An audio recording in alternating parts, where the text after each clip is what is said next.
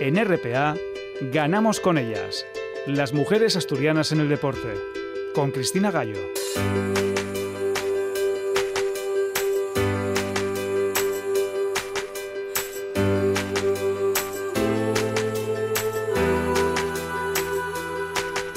Programa 214 de Ganamos con ellas. Estrenamos mes, el de marzo, en el que las mujeres tienen un especial protagonismo, aunque aquí todas las semanas son protagonistas ellas, las mujeres del deporte a las que queremos conocer.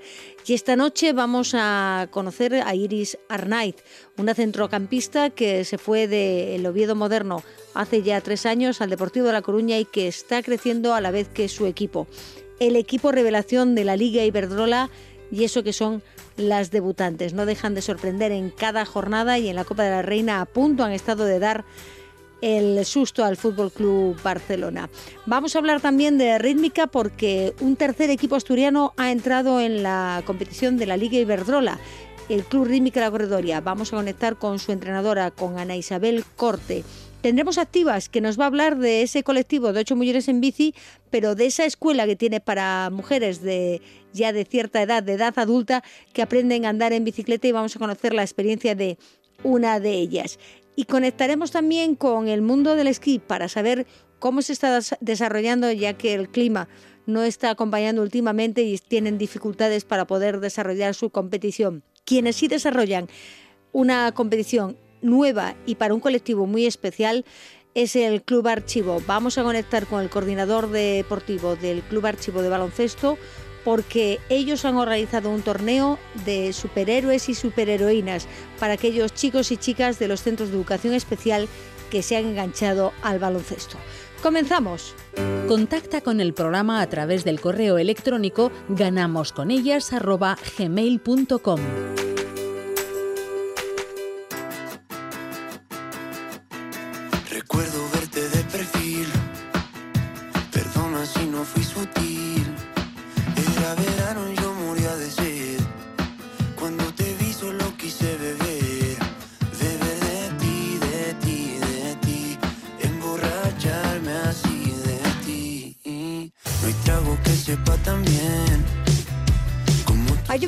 desde que Iris Arnaiz dejó Asturias por Galicia. Tres años en los que ha crecido en el campo la par que su nuevo equipo, el Deportivo de La Coruña, que está siendo un equipo revelación en la presente temporada en la máxima categoría.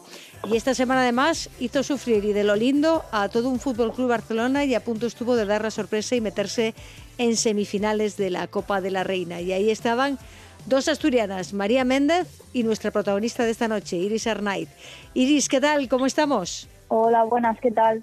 Vosotras ibais a por todas en, en Barcelona y a punto a puntito estuvisteis de, de, dar la sorpresa porque les costó 120 minutos marcar un gol. Sí, eh, nosotras teníamos mucha ilusión por, por esta competición. Eh, creíamos que era posible sacar algo de, Barcelona y nos llevamos un, un, buen disgusto en el, en el minuto 119 cuando llevábamos remando muchísimo tiempo y después de haber jugado tantos partidos en estas últimas semanas. Pero bueno, el fútbol es así, el Barcelona es un gran equipo, les damos la enhorabuena y, y les deseamos todo lo mejor. Bueno, pero es que sobrevivir 120 minutos a un, a un rival que os multiplica no sé por cuánto el, en el presupuesto y que es uno de los principales equipos a nivel europeo y vosotras sois además, mm, ya no sois novatas por, por la liga que estáis jugando, pero en realidad sois las debutantes en, en la máxima categoría. Eh, yo creo que tendríais que estar muy orgullosas, ¿no?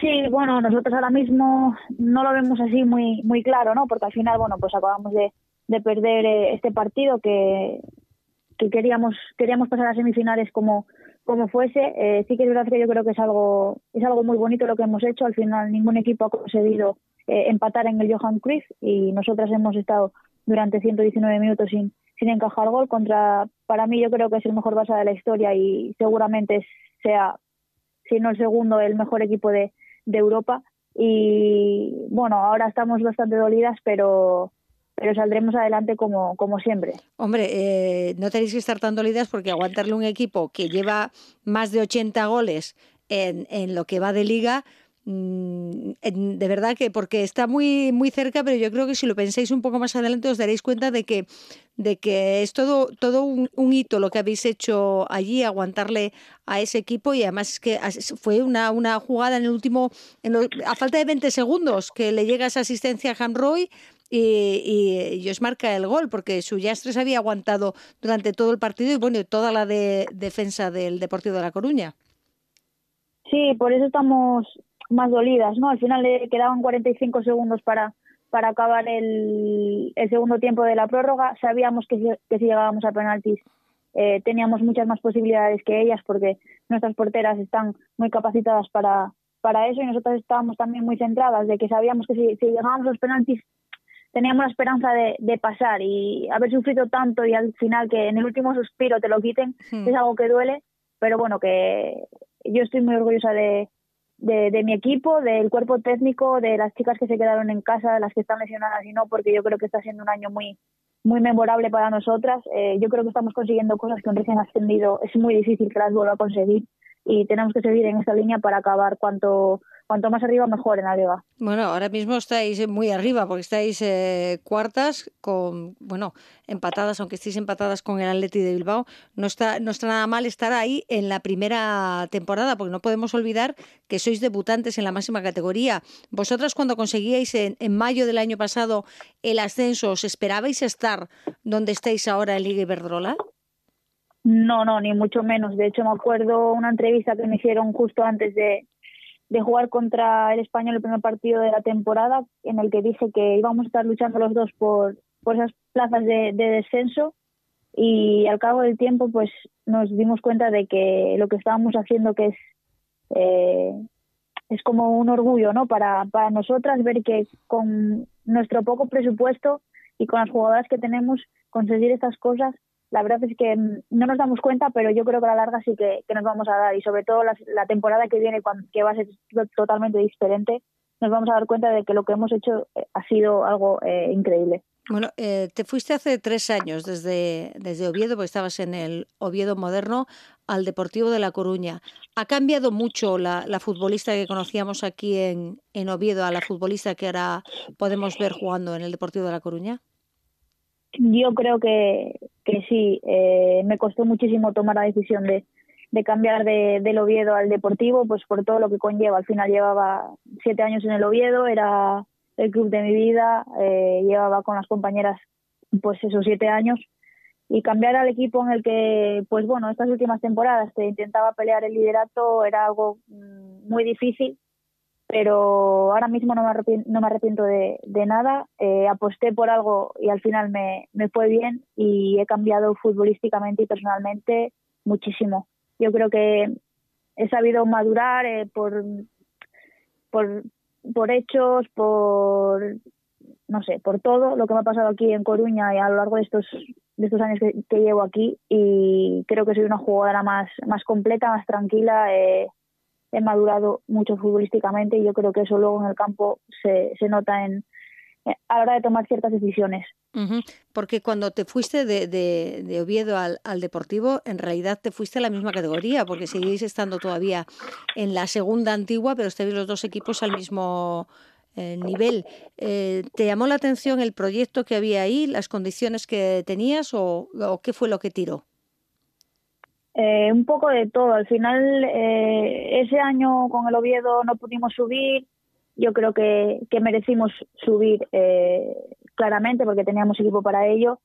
Y al final llega un momento en el que te planteas de que pues igual necesitas cambiar de aires para, para, para aislarte también, también tú un poco. Eh, llevaba muchos años en el Oviedo sin poder subir, siempre nos quedábamos al final. Eh, y fue un cúmulo de cosas que, que te hacen pues cambiar el chip, decir, bueno, mira, pues no me quiero quedar aquí estancada toda mi vida, sabía que, que en el Oviedo me iba a estancar porque llevaba siendo así muchas temporadas y yo lo que necesitaba era pues cambiar de aires, intentar crecer futbolísticamente y personalmente y quería vivir la experiencia. El Deportivo me ofreció un proyecto que yo creo que muy pocos clubes en segunda en esa época eh, lo tenían, por no decir ninguno, y me abrieron las puertas y, lo tuve que pensar mucho, pero yo creo que, me decidí bien.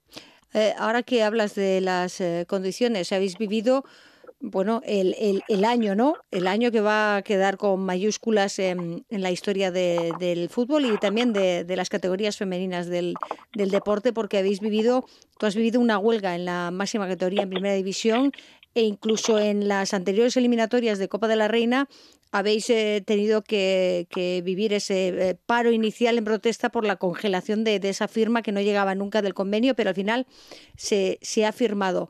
¿Qué ha significado para ti, para vosotras, para todo el colectivo?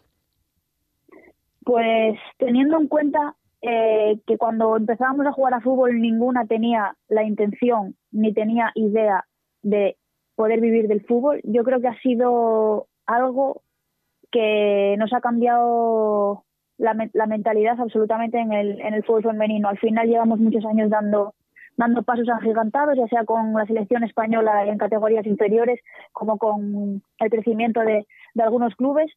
Y fue algo que necesitábamos hacer ya porque sabíamos que, que más adelante no se iba a hacer y que ahora mismo es, es el momento. Eh, nosotras eh, queremos tener eso, ese, ese convenio, pues para sentirnos nosotras seguras. Al final no está profesionalizado y el convenio te da muchas seguridades que antes no, no se podía tener.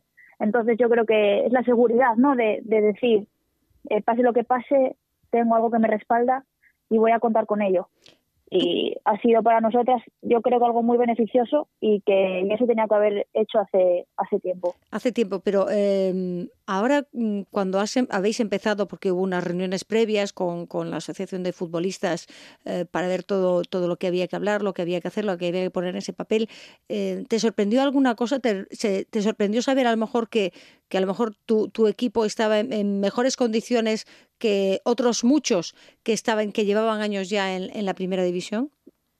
Sí, de hecho cuando fuimos a la reunión en Madrid eh, con la AFE, que estábamos, yo creo que estábamos todos equipos de, de primera división, eh, me sorprendió ver la, la situación de nuestro club. Al final es un club que, que no dice apuesto por el fútbol femenino y se queda ahí, sino que lo dice y lo hace con hechos al final estábamos, nosotras teníamos menos dos jugadoras, yo creo, que todas teníamos las condiciones eh, mejor, incluso mejor que las que dice el convenio. Y es algo que me sorprendió de decir, vale, el Deportivo dice que apuesta y apuesta de verdad por el fútbol femenino. Yo creo que eso es algo que, que subiendo este año, incluso a Primera División, y ver que otros clubes que llevan mucho tiempo ahí y que no lo han hecho, dicen mucho de, del Deportivo de La Coruña. Al final están haciendo las cosas bien y yo creo que se está reflejando en los resultados y que seguramente, y pongo la mano en el fuego, de que el Deportivo va a ser uno de los mejores clubes de España en pocos años. Pero dice mucho también de vosotras, porque sabiendo que vuestro equipo apostaba por vosotras y teníais las condiciones mejor que las que, marca este convenio, que es un convenio de mínimos, en, en realidad fuisteis de igual modo a la huelga. Sí, porque al final aquí tienes que ir todas a una y si no va a ser todo muy complicado. Yo creo que en el fútbol femenino lo que prima es la humildad y el compañerismo. Yo creo que pocas son egoístas y que todas queríamos ir a una. Al final, eh, si hacen daño a una, nos hacen daño a todas, nos repercute a todas y tenemos que, este, que ser solidarias. Eh, tanto nosotras, también está el Fútbol Club Barcelona, el Atlético de Madrid, equipos que no necesitan ir a estos sitios para reclamar algo que ellas ya lo tienen garantizado, incluso tienen muchísimo más que, que, nos, que incluso nosotras, y que estén allí y sean referentes futbolísticos, eh, dicen mucho del fútbol femenino español. ¿Tú crees que, que otras, em, otros deportes en, la categoría femenina deberían eh, seguir vuestro ejemplo e intentar conseguir las condiciones que vosotras tenéis ya ahora mismo. Igual no hablo de los mismos niveles porque cada deporte es un mundo, pero que, es necesario que se unan como se habéis unido vosotras para conseguir lo, mínimo que deberían tener. Sí, es lo que tú dices. Al final cada deporte es un mundo, pero yo creo que la unión hace la fuerza. En este, en nuestro caso nos, nos ha beneficiado y yo creo que el deporte femenino en, en general eh, debería debería hacer lo mismo más que nada porque tienen los mismos derechos que los hombres. Es decir, eh, no me vale de nada que me digan que... Tienen los mismos deberes, los derechos de momento eh, no los tienen todos los deportes, todas las deportistas. Vosotras lo acabáis de conseguir con ese convenio que es de mínimo, recordamos, pero no todo, todas las deportistas tienen lo que tenéis vosotras ahora mismo. Bueno, deberían de tener los mismos derechos que los hombres, yo creo, pero es verdad que no se, no se refleja así en la realidad. Al final se hace el mismo esfuerzo, eh, se hacen los mismos viajes, eh, se hace el mismo, eh, no sé, tienes que llegar a casa de un entrenamiento, hacerte la cena y descansar X horas para volver a entrenar al, día siguiente. Los viajes, absolutamente, o sea, es que haces todo lo que tiene que hacer otro deportista que está cobrando mucho más que tú por ser un hombre, básicamente. Hmm. Pero no sé, o sea, es algo que es injusto pero que yo creo que poco a poco está cambiando e-, en la sociedad y yo creo que sí que deberían de unirse las deportistas para conseguir esos mínimos, ¿no? Al final son mínimos de lo que estamos hablando. Yo creo que es algo que, se necesita para tener una seguridad, para seguir practicando algo que te gusta. Desde luego que sí. Bueno, el próximo fin de semana es el 8 de marzo. No sé si lo vas a celebrar de una manera especial después de este año que habéis vivido con el convenio colectivo. Yo creo que sí, que algo organizaremos, eh, a ver cómo, cómo conseguimos hacerlo porque tenemos viaje y yo creo que se nos va a complicar un poco, o sea que no lo celebraremos en Coruña, sino en Madrid, pero algo, algo haremos seguro.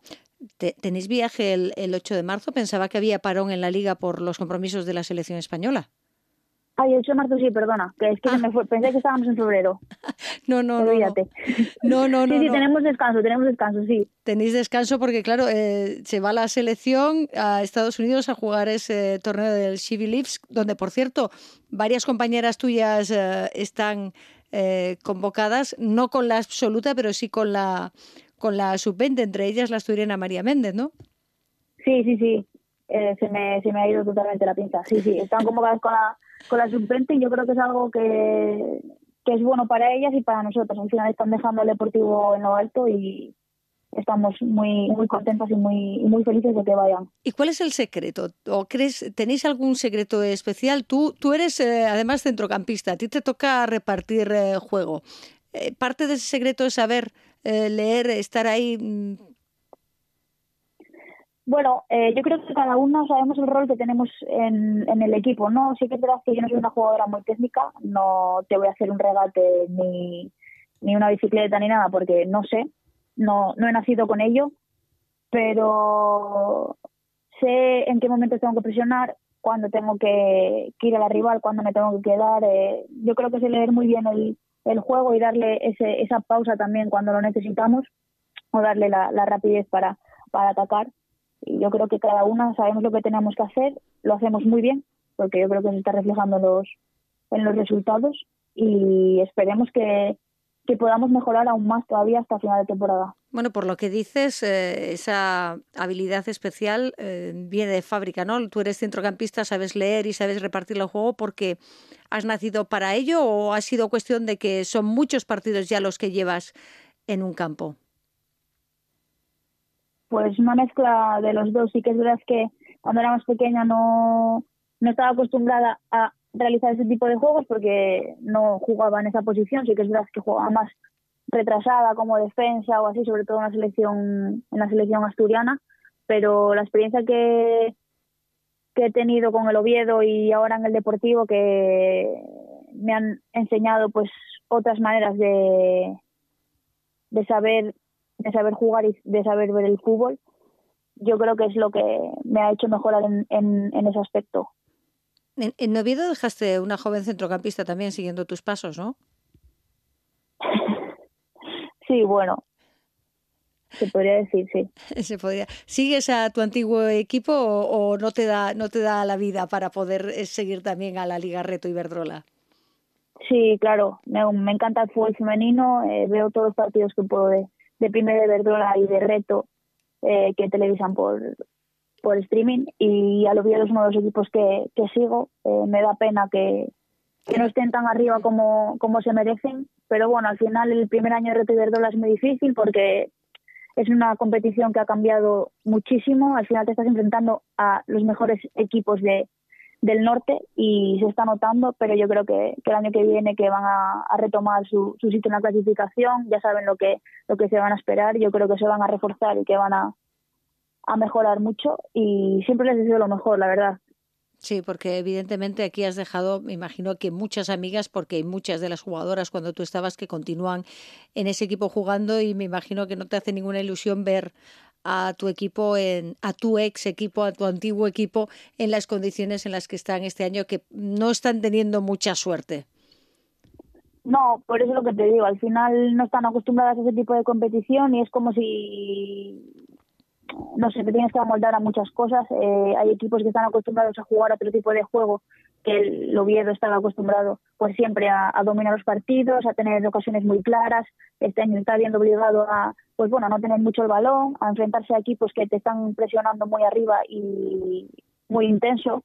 Y eso pues bueno, te cuesta, te cuesta porque al final no llegan los resultados, te vas poniendo más nervioso, te va entrando la ansia Hmm. pero el Oviedo tiene jugadoras con una grandísima calidad y con un espíritu competidor eh, altísimo y yo creo que el año que viene va a ser todavía mejor que este y que no van a acabar tampoco mal este año. ¿eh? Yo creo que van a resurgir ahora y esperemos que queden lo más arriba posible. Bueno, eh, sería, sería fantástico poder verla así un poco más arriba todavía de lo que están. Pero bueno, no sé eh, a dónde vamos ahora, como no, como la canción de Morat, ahora el Deportivo con lo que le queda, porque después del parón eh, os quedarán solo ocho jornadas. No sé si en esas ocho jornadas os habéis marcado manteneros agarraros a esa cuarta plaza o queréis o, qué. ¿Qué pensáis? ¿Qué pensáis ahora ya que sabéis hasta dónde sois capaces de llegar? Pues nos quedan partidos muy complicados porque recibimos al Atlético de Madrid, eh, tenemos que ir a Logroño y luego viene el Barça a casa. Son tres partidos que yo creo que son clave para nosotras, que tenemos que puntuar sí o sí eh, en, los tres. Queremos acerrarnos a esa, esa cuarta plaza y quién sabe, no se sabe si vamos a poder coger al, tercero. Eh, creo que estas ocho jornadas nos toca todavía intentar superarnos aún más y ver hasta dónde somos capaces de, llegar. Pues eh, veremos y seguiremos lo que hace Iris Arnaiz en ese Deportivo de La Coruña y también, evidentemente, tu compañera Pecas, que me imagino que le fue más fácil, teniéndote a ti dentro, le fue más fácil llegar a, y incorporarse al equipo, ¿no? La verdad es que se ha, o sea, ha llegado y ha sido como, como una más. También conocía a, a Teresa y a Tenea que venían de, estar juntas en la selección mm. y ha sido pues nada, yo creo que es como si llevas aquí ya muchísimo tiempo, es una más del grupo y además está haciendo un año impecable. Para mí, sin duda, va a ser una de las mejores centrales de la Liga Española y seguramente la mejor central de España. Sí, porque está en la sub-20, pero esperamos que pronto, pronto la veamos en la absoluta a, no mucho tardar. Esperamos que sí. Pues Iris Arnaiz, un placer hablar contigo y un placer verte jugar y ver que el Deportivo sigue creciendo y que además hay jugadoras asturianas que han salido de aquí, del Principado del fútbol de aquí que sigáis creciendo y que sigáis haciendo ese fútbol porque lleváis, me imagino que la bandera de Asturias la llevaréis siempre a todas las esquinas cuando jugáis. Eso es, tienes toda la razón. pues Iris, un abrazo muy fuerte y, y a seguir creciendo en el fútbol. Muchas gracias, hasta luego. Sigue la actualidad del programa en nuestra página de Facebook Ganamos con ellas.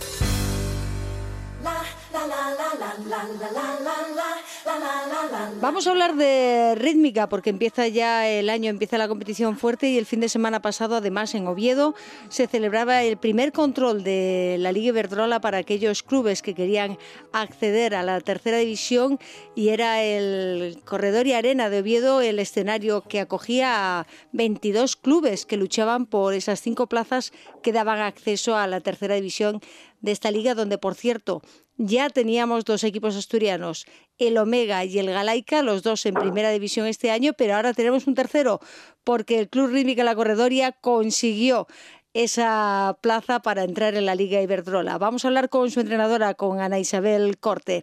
Ana Isabel, ¿qué tal? ¿Cómo estamos? Hola, muy bien, gracias. Bueno, eh, se ha conseguido, ¿no? Se habíais puesto el objetivo de entrar en la Liga Iberdrola y habéis conseguido la plaza, además con la segunda mejor puntuación de todos los clubes que participaron. Eh, pues así es, sí, sí. Pues teníamos como primer objetivo de la temporada este, la verdad, y bueno, pues estamos muy contentos porque bueno, pues conseguirlo, la verdad que no pensamos que iba a haber tanta participación, eh, creíamos que iba a haber muchos menos clubes que quisieran acceder y cuando nos enteramos, bueno, en un principio eran 25, nos quedamos que dijimos, bueno, pues hay que poner aquí todas las armas posibles y la verdad que las niñas compitieron bastante bien, aunque hubo fallos todavía porque está la temporada todavía comenzando y bueno, estamos muy contentos de haber conseguido la clasificación. Vale, pero es que además eh, no solo ha sido la clasificación, sino que además teníais que hacer de anfitrionas, acoger a todos los clubes que llegaban hasta Oviedo y habéis sido además eh, el debut de ese nuevo tapiz que la última vez que estuvo la presidenta con nosotros aquí en el programa pedía ese tapiz, el tapiz llegó y me imagino que el estreno no ha podido ser mejor. Pues efectivamente, ha sido muy duro organizarlo todo porque para nosotros era la primera vez que, que organizábamos un evento de este calibre eh, junto con la Federación Española y la verdad que, no podemos estar más contentos de todo como cómo ha ido sucediendo, cómo se ha ido rodado. La verdad, desde la federación nos han felicitado porque, bueno, la verdad que tenemos un equipo ahí con la junta directiva y todos los padres que se vuelcan en la organización muy importante y, es bueno es de agradecer porque porque esto es por lo que funcionan las cosas cuando hay detrás hay un montón de gente eh, pues bueno queriendo que salgan las cosas bien Claro, porque lo más difícil de, igual no ha sido el objetivo el conseguir clasificar a las, a las eh, gimnastas que habéis metido, tener el club en la liga, sino a lo mejor tener que organizar una competición en la que, claro, 22 clubes que aspiran con sus correspondientes gimnastas, porque no sé qué media de, qué media de gimnastas traía cada club. Pues a ver, el, cada club puede tener un equipo de hasta ocho gimnastas. Lo que pasa es que, bueno, en competición eran más o menos entre tres y cinco de cada club. Y, bueno, eh, albergamos 120 gimnastas el domingo. Claro, 120 gimnastas, llevar toda la competición, que vengan, buscarles el, el, sitio, que estén, que estén adecuadamente, que tengan su espacio para calentar, ¿no? Previamente, para entrenar y demás, que puedan salir y que todo, que todo funcione es complicado, ¿no? Llevar una organización, aunque no es una, una grandísima competición, pero no está nada mal, ¿no? Tener a 22 clubes sabiendo que se están jugando una plaza para estar en, en esa competición, en la Liga Iberdrola. Pues eso es, la verdad que al final, bueno, cuando organizas una cosa así, casi es lo mismo para 22 que para, que para más, porque la organización, pues bueno, digamos las exigencias que, que ponen para que todo vaya bien, pues hay que cumplirlas independientemente del número de participantes, ¿no? Pero bueno, pienso que al final la gente se sintió muy muy bien, muy acogidos, todo salió rodado, la verdad que no hubo ningún tipo de inconveniente con nada. Y, y bueno, pues nosotros felices porque la verdad que después del esfuerzo que conllevó eh, tanto físico como económico, pues pues que salgan las cosas así y que al final las niñas logren conseguir el acceso, pues claro, mm, para nosotros, pues vaya, no pudo ser mejor. Tú hablas ahora del esfuerzo económico que significa la organización, pero también ahora va a haber que hacer un esfuerzo económico, me imagino, para participar en la Liga Iberdrola. Pues sí, y muy grande, porque la Liga tiene una cuota de inscripción inicial para lo que es todo el año y luego una cuota eh, de por deportista, digamos, y por técnico que acude a cada fase. Entonces, al final es un desembolso económico importante. O sea, cada vez que vais a participar, o sea, pagáis una licencia por estar en la liga y luego pagáis mm. cada vez que vais a una de las fases. Pues efectivamente, una cuota de 30 euros por, por gimnasta o técnico que participa y luego la cuota de la liga son 300 euros. ¿Y cómo es que no entra eso en una licencia?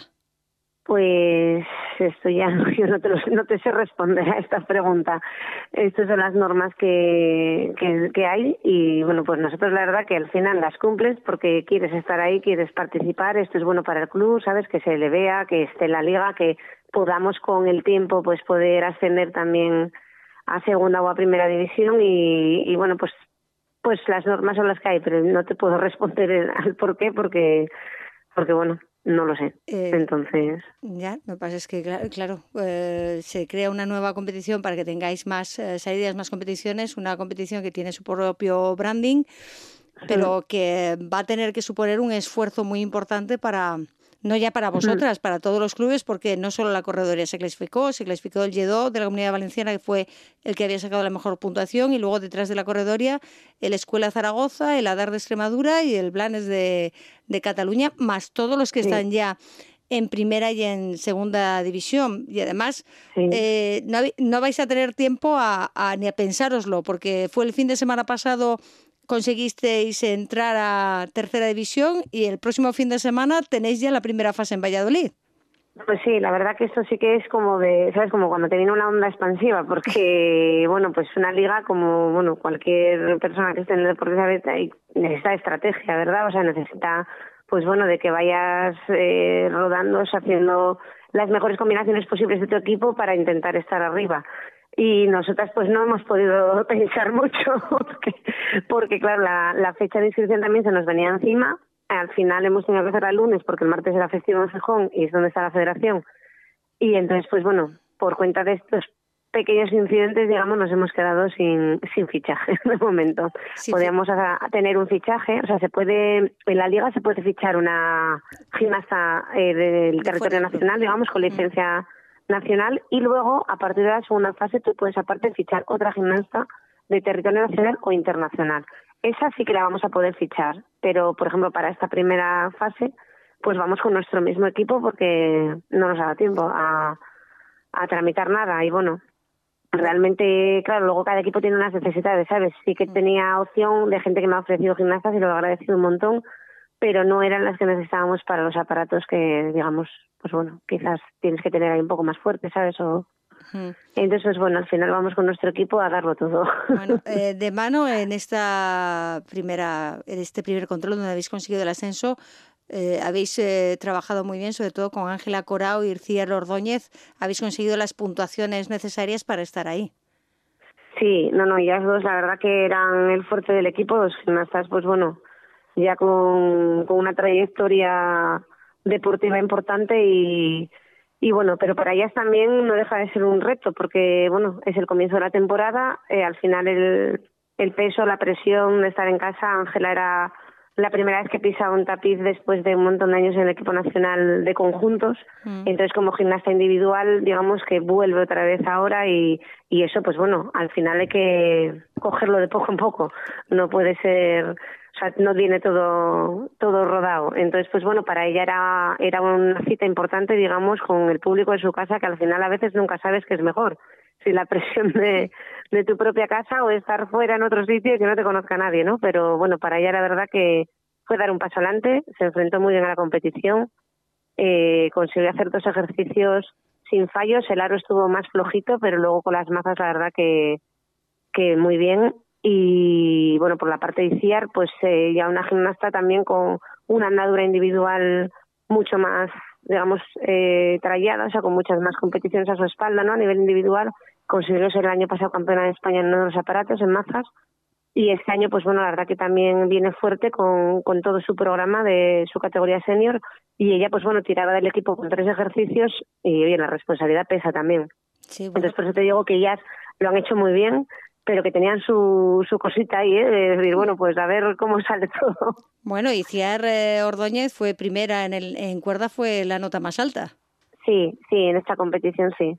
Bueno, pues... Y bien, sí, la verdad que luego con la pelota no tuvo una competición, bueno, pues tuvo más fallos y con la cinta fue una pena porque, bueno, hizo un ejercicio buenísimo, pero llevaba un nudo prácticamente desde el principio del ejercicio y eso penaliza pues, mucho.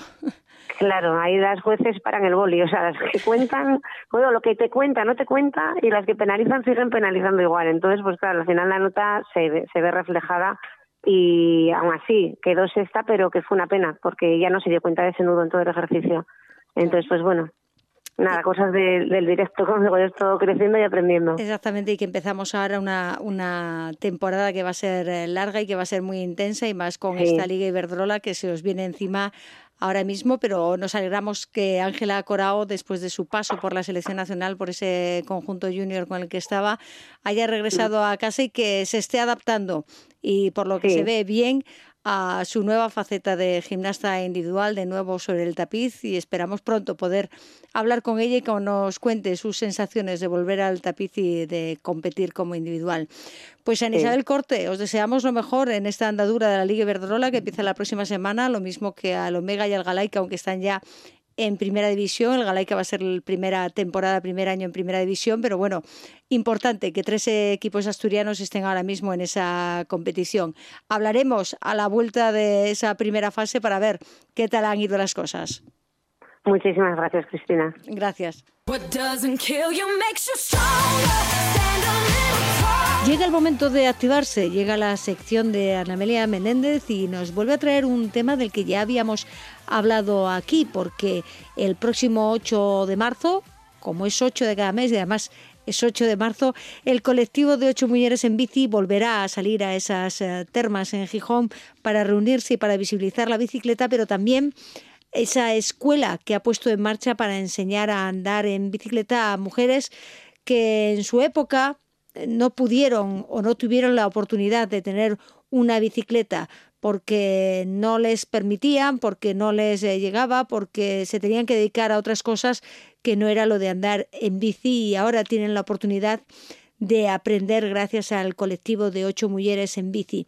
Así que creo que Aramelia vamos a hablar eh, de la bicicleta, pero vamos a hablar con una de las protagonistas, con una de estas mujeres que no ha mirado el, carnet, no ha mirado la edad que tenía y se ha lanzado a aprender a andar en bicicleta.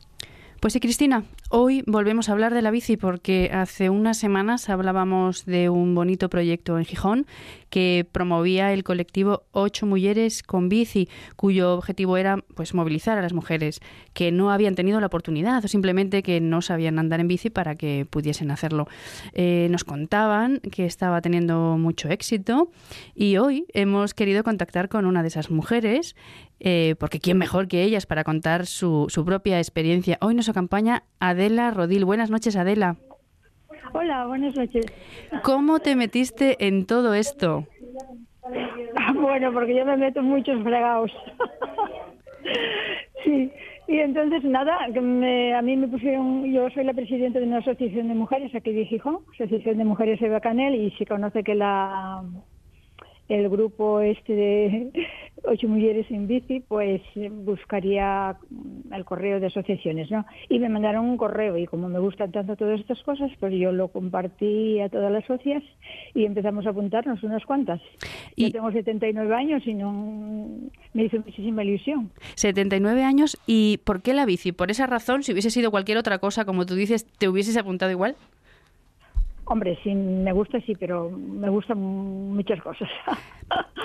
y, pero lo de la vista siempre tuve yo una cosa de que, porque sacas el carnet de conducir, y si lo saqué y eso, pero lo de la vista siempre tuve yo ilusión y un, como un trauma de no haber, pero mm, cuando yo era joven una bicicleta era muy complicado tenerla ni tener acceso a ella y fue pasando, fue pasando y, y cuando leí eso digo, bueno, pues mira. Esta es mi oportunidad. Es la mía. Nunca es tarde. ¿Habías hecho deporte en tu juventud o alguna actividad física? A ver, en mi juventud, juventud nada. Trabajar, trabajar y trabajar. Y criar los hijos y trabajar. y luego, pues, cuando me jubilé, sí. Mm, lo primero que hice, otra cosa que tenía yo mucha gana era aprender a nadar, porque las mujeres de mi edad andar en bici, aprender a nadar y cosas de esas, la verdad es que no tuvimos mucha opción. Entonces me apunté a un curso para aprender a nadar. me, costó seis meses, pero... Mm, ¿Aprendiste a nadar? Sí, sí, sí, aprendí a nadar muy bien. Y eh, siempre digo que es una, un dinero que empleé en, en mi persona de los que más partido le saca y más ilusión me hizo aprender a nadar y nadar porque luego sales por ahí de vacaciones y, era horrible no poder nadar y tenerle miedo a la piscina y al mar y a todo, era tremendo. Esa es una pregunta que te iba a hacer ahora. ¿Tuviste eh, miedo al coger la bicicleta por primera vez o a ver, subirte iba a ella? Con miedo, a ver, iba con miedo, pero estas mujeres te lo ponen tan fácil que al, momento se te quita el miedo, porque claro, dices tú, que va, si me caigo o no, que va, que va. Eh, lo hacen de maravilla y de maravilla. Miedo, nada. Nada, nada, cero, vamos, porque mm, ya te presentan una bicicleta que te la ponen a tu altura sin pedales y vas, vas andando con la bicicleta entre las piernas de acá, como, como caminando hasta que te familiarizas. Luego ya te ponen una rampa, sigues caminando en la rampa y vas frenando y vas... Lo hacen muy bien, muy bien. Y una persona da una monitora delante y otra detrás de ti. O sea que miedo, nada.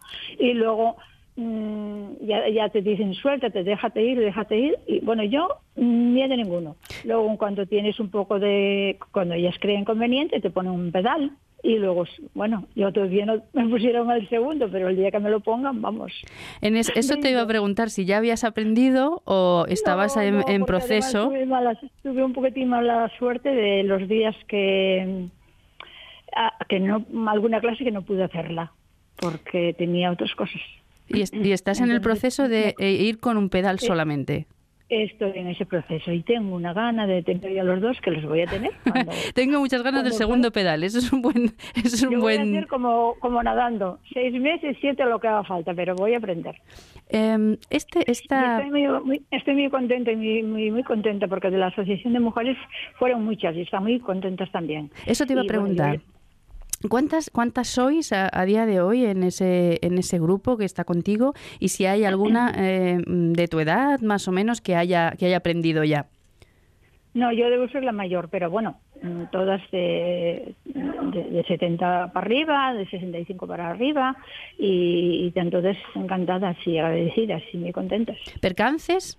¿Habéis tenido alguno? Aquí, aquí hay que inscribirse. Estas chicas hay que llamarlas o ir al Facebook, a su página y, llamarlas o mandarles un correo y escribirse. No se puede llegar allí, no, no, hay que inscribirse. Y claro, tienen una cierta organización que como es... Están muy bien organizadas, muy bien, muy bien, porque tienen que saber las bicicletas que tienen y tienen que saber la que no sabe nada, porque nos ponen en grupos, la que no sabe nada, la que sabe con un pedal, la que sabe con dos, que hay muchas mujeres que sí aprendieron de niñas pero nunca más volvieron a coger una bici.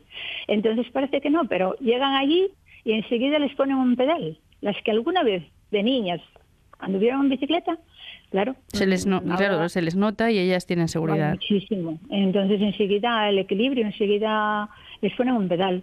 Yo el primer día que fui vi que les ponían a todos, casi a todos menos a mí un pedal y yo, bueno, yo, quiero un pedal, yo quiero un pedal, pero bueno, ya lo tendré. Eso es una motivación también para, para seguir peleándose con, con, el asunto. Antes... Me hace mucha ilusión que se apuntaran muchas mujeres. Claro, esa, esa era la idea. Que apunten a todo. Esa era la idea. De todo lo que nos dan. Claro. ¿Habéis tenido algún percance? Quiero decir, alguna pequeña ah, caída, alguna... yo me caí con, sin moverme. Eso sí que es complicado. Con la bicicleta entre las piernas, sin pedales y sin moverme, me caí.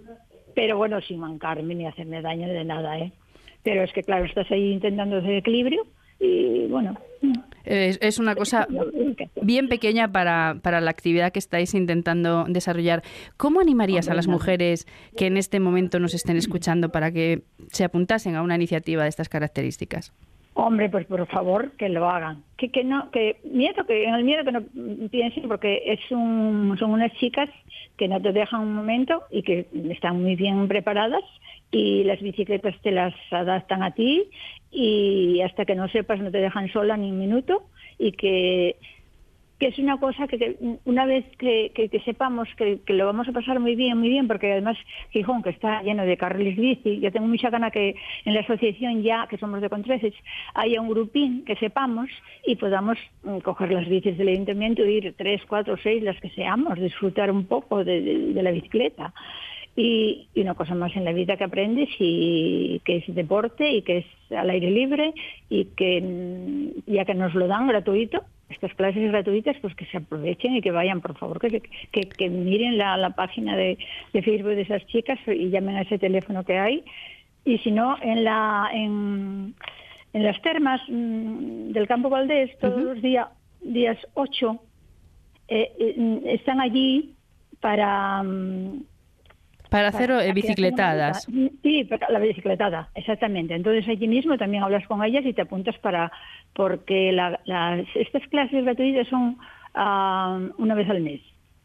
Entonces que, allí ya te apuntas y, no llamas por teléfono, pero vamos, mm, si vas y las ves ya, ya te animas. Y yo digo a todas las mujeres que, que, que, tienen tiempo, tienen mucho tiempo libre, que aprovechen para todo lo que nos ofrece así aprender gratuito. Y que, eh, por otra parte, os ha negado eh, la vida durante, durante tantos años.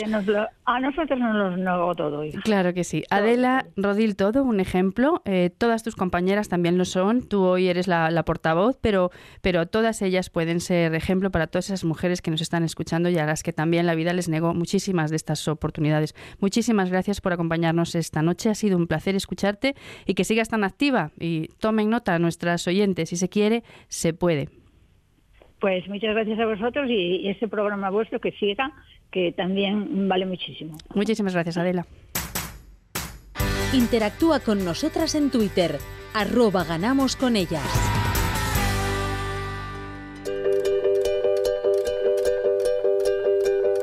Esta semana hemos querido acercarnos al mundo del esquí, al mundo de los deportes de invierno que, bueno, cada vez parece que se está haciendo más difícil, por lo menos en Asturias, acercarse a este deporte porque la nieve no nos visita todo lo que nos gustaría para poder tener deportistas y deporte a pleno y a alto nivel sobre todo. Así que hemos contactado con Covadonga González, González Corroto porque ella es la vocal responsable de Mujer y Deporte dentro de la Federación de Deportes de Invierno del Principado de Asturias, pero también es entrenadora de esquí y está siempre, siempre al tanto de todo lo que pasa en el mundo de la nieve. Covadonga, ¿qué tal? ¿Cómo estamos? Muy bien, gracias. Bueno, em, difícil, ¿no? poder eh, sacar competiciones, poder sacar eh, ya no solo mujeres, competidores en general en la nieve en Asturias, porque no nos está acompañando eh, la nieve, ¿no? nos falta ese manto blanco que otros años nos acompañaba un poquito más. Sí, exacto. Este año hemos tenido que ir aplazando todas las carreras que estaban previstas ahí en Asturias por falta de la nieve, sí.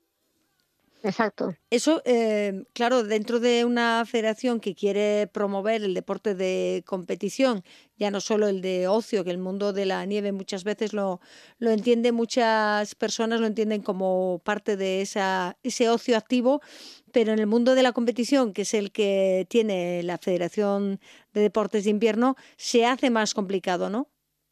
Eh, sí, hay gente que, hay clubes que que han salido fuera a correr. Eh, precisamente han estado en, en, Astún corriendo carreras, en Panticosa. Eh, ahora acaban de venir de una fase Copa España también en Sierra Nevada.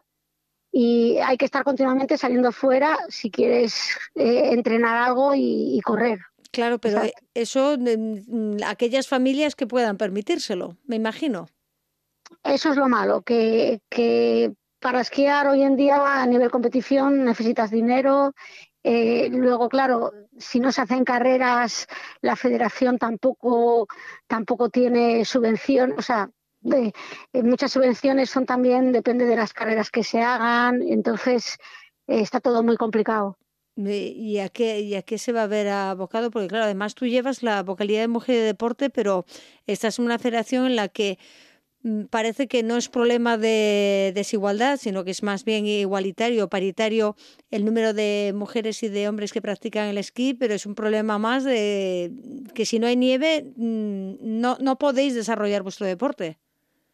Sí, exacto. El esquí eh, realmente es un, es un deporte donde, donde chicos y chicas es bastante parejo. No hay una desigualdad como, como en otros deportes. Eh, de hecho, ahora en las carreras que, han venido había la misma cantidad de chicos que de chicas. El problema que tenemos es que, es que mientras otras estaciones están ya entrenando, eh, tienen nieve mucho más, muchas más, muchos más días que nosotros, pues nosotros nos, el, no poder entrenar para nosotros es un, es un hándicap, ¿sabes? Tenemos que salir fuera. Claro, es casi un, un milagro que tuviésemos eh, competidoras a, altísimo nivel, ¿no? Eh, sí, exacto. Es que además ahora en, muchas regiones eh, hay esquí estudios, ¿sabes? Entonces están estudiando, por ejemplo, en Jaca y suben a esquiar pues tres o cuatro días a la semana, más los fines de semana. Y nosotros, claro, eso no podemos. No podemos porque sí. No, podéis, pero ¿por qué no podéis enviar a, a, esquiadoras o esquiadores asturianos allí? ¿Porque no se está permitido o por qué? Sí, sí, sí, sí, perfecto, sí. Eh, sí, lo que pasa que, claro, la gente eh, pudiente, pues sí, manda a sus hijos allí. De hecho, de hecho ahora mm, hay, creo que hay un par de ellos, un par de, niños del ayer, de, Fuentes, que están allí estudiando y esquiando. Este año, este año eh, se ha hecho un equipo de tecnificación donde se ha elegido a los ocho mejores. Entonces se han estado haciendo unos entrenamientos eh, que vamos, eh, con esos niños se ha ido a esquiar, se ha ido a esquiar a San Isidro que había nieve. Eh, bueno, se ha hecho, este, ahora está mejorando este aspecto, ¿eh? Con este equipo, lo que pasa que es el primer año, entonces hay clubs un poco que, que no les ha gustado el tema, porque lo querían, querían ellos un poco gobernar el asunto. Bueno, ha habido sus problemas, pero está saliendo adelante, ¿eh? el equipo este. Por lo menos tenemos un equipo de y tenemos tenemos chicas en ese equipo de tecnificación. Sí, sí, sí. Eh, de hecho, de hecho, dos de ellas eh, son las que las que se han clasificado ahora para la final del campeonato de España y la tercera quedó quedó mm, justo a dos puntos de entrar a la final. Eh, Cristina Menéndez es una U16 y Ana del Amo que es una U14. La otra, Natalia Menéndez, ha estado eso, a dos puntos. Para aquellas personas de la, de la audiencia que, te estén escuchando y que no, no te conozcan, a lo mejor, bueno, eh, me gustaría que nos contases cómo Covadonga González González Corroto, que siempre la hemos conocido como una biker que estaba en el mundo de la bicicleta de montaña de descenso, nada más ni nada menos, eh, llega al mundo de la nieve. Eh, no, fue al revés, o sea, yo vengo del mundo de la nieve. Entonces llegué a la bicicleta del mundo de la nieve. Eh, o sea, te hemos conocido de encima de una bicicleta, pero tú ya venías de la nieve. Exacto, sí, sí, sí. Mis principios fueron la nieve de toda la vida, sí. ¿Pero como esquiadora de, de ocio o como esquiadora de competición? Esquiadora, esquiadora de competición, sí. Cuando se acabó la nieve, viste que tenías que seguir bajando y te montaste en una bici para seguir bajando, ¿no? Sí, bueno, las lesiones, las lesiones hacen que, las rodillas no estén muy bien para el esquí y entonces eh, empiezas con la bicicleta. ¿Y la bicicleta ahora la has colgado o sigues con ella? No, no, no, sigo con ella, sigo con ella. Sí, sí, sí. ¿Sigues con ella, pero a nivel de competición o eso ya Sí, también. No, no, no, no. No, no, lo dejas nunca. No, exacto, sí, sí. No, lo dejas nunca. O sea, te tiene que dejar ella a ti. Sí, bueno, es que también con, con mis hijos también eh, compartimos el hobby, entonces sigo con ellos, eh, competimos todos más o menos y bueno, ahí estamos. Cuando llega un campeonato de España, cada uno en una categoría, ¿no? sí, exacto. más más o menos. Lo que pasa es que eh, sigue habiendo muy pocas mujeres en el mundo de la bici. Ah, sí, en el mundo de la bici, así como te decía que en esquí es muy parejo, en el mundo de la bici hay una diferencia tremenda, sí. Y, tú que estás en, Mujer y Deporte, pero dentro de la Federación de Deportes de Invierno del Principado, mm, ¿tenéis algún plan, tenéis algún proyecto para intentar que se acerquen más mujeres? Aunque como me has dicho que es paritario, no sé qué, qué acciones tenéis previstas dentro de la Federación. Eh, bueno, ahora estamos haciendo, eh, va a haber, lo que pasa que por culpa de la falta de nieve se ha tenido que, posponer, pero iban a hacer eh, unas actividades de mujeres. De hecho, se ha hecho este fin de semana o el pasado, me parece, se ha hecho un poco en plan técnico de avalanchas y de historias de estas allí en, en Pajares. Eh, bueno, se está moviendo. Claro, al faltar la nieve ha habido ahora un parón. También hay, hay clubs donde, donde tienen a cuatro, cuatro chicas que llevan a los niños eh, a entrenar. Eh, o sea, ahí, fíjate, en esos clubs hay más casi chicas que chicos mm, llevando a, los niños, ¿sabes? bueno, ya te digo, en el esquí no, se ve no se ve diferencia. ¿eh? Pues eh, hablaremos eh, más adelante a ver qué, qué futuro puede tener el mundo de la nieve en nuestra región, en la comunidad del Principado de Asturias. Gracias, Covadonga, y hasta siempre. A vosotros.